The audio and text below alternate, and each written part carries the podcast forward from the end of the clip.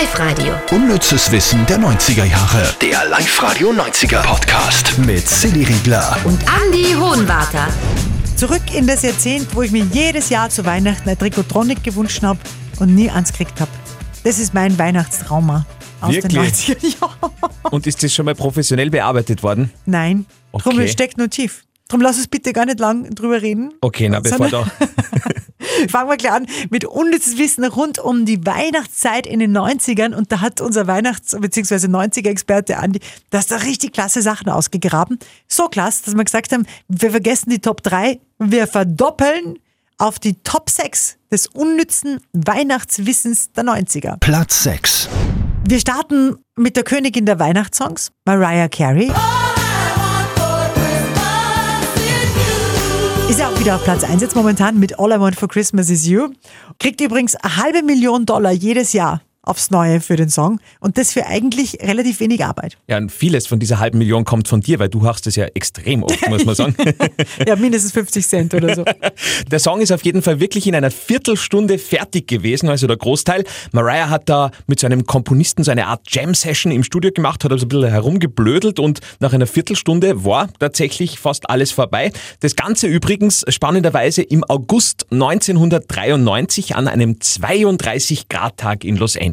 Das finde ich übrigens spannend. Ich glaube, viele Weihnachtssongs sind im Sommer entstanden, weil ich letztens gelesen habe, Queen, Thank God It's Christmas, auch in den Sommerferien geschrieben worden. Und ich glaube ja, dass die ganzen Helene Fischer Weihnachtsshows auch immer schon im Sommer gedreht werden.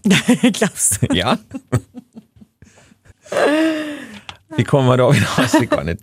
Na, machen wir einfach weiter bei Platz. Platz 5. Weihnachtsfilmklassiker aus den 90ern, Kevin allein zu Haus.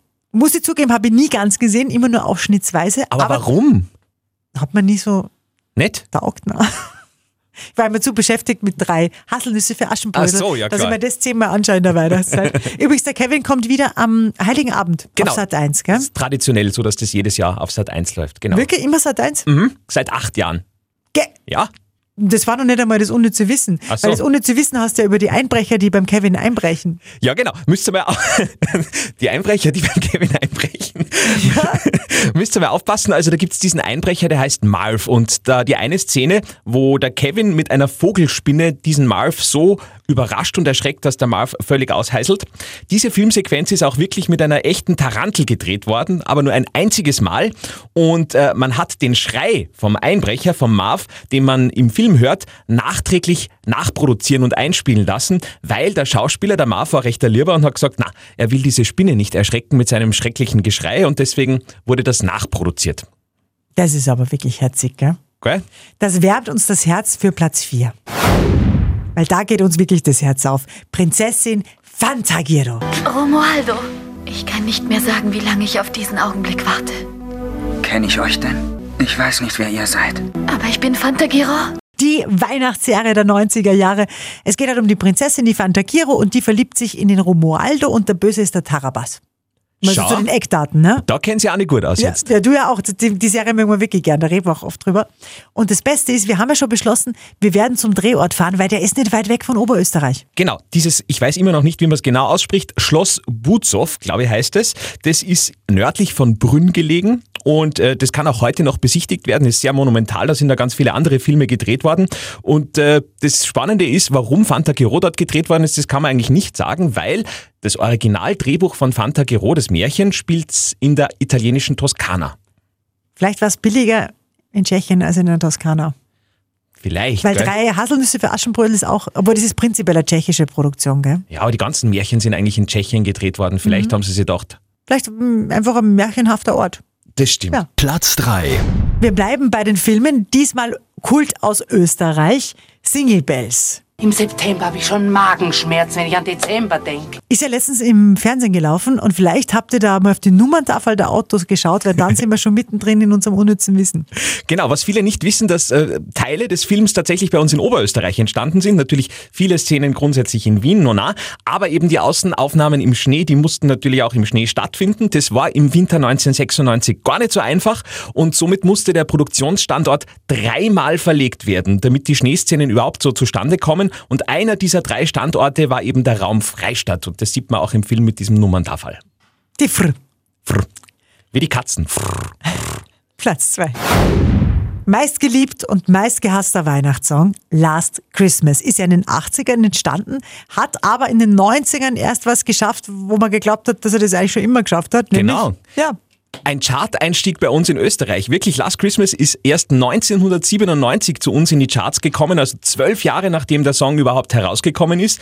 Seit Ende der 90er ist er dann richtig Kult geworden. Jetzt übrigens äh, mit eher absteigendem Kultcharakter, wenn man das so sagen will, ist von der Silly-Fraktion, von der Mariah Carey-Fraktion überholt worden. Mariah Carey in den letzten drei Jahren immer vor Wham in den österreichischen Charts. Obwohl George Michael die schönere Föhnfrisur gehabt hat. Das stimmt. Ja. Aber wir haben das ja mal nachgedreht, fallen wir da gerade ein. Ja, aber man findet es nicht mehr auf YouTube. Nicht? Na? Ich hab schon mal geschaut. Echt? Also wir, Andi und ich mit der gesamten Live-Radio-Crew haben wir mal Last Christmas nachgedreht. Ich hab's letztens gesucht, vielleicht finden es unsere Hörer. Ich hab's nicht mehr gefunden auf YouTube. Aber es war ganz toll, am Kasberg haben wir das Ja, gemacht. genau. Gut, aber jetzt zu Platz.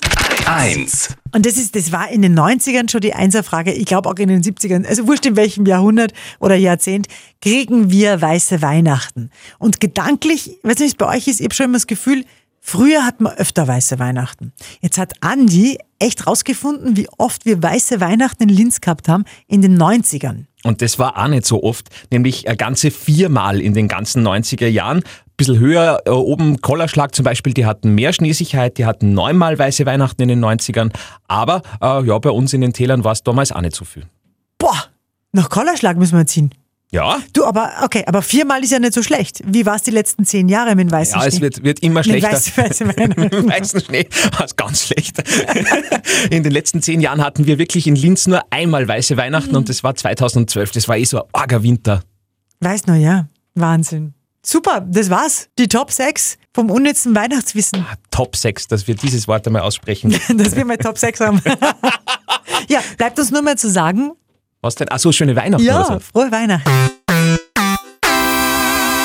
Live-Radio. Unnützes Wissen der 90er Jahre. Der Live-Radio 90er Podcast mit Silly Riegler. Und Andy Hohenwarter.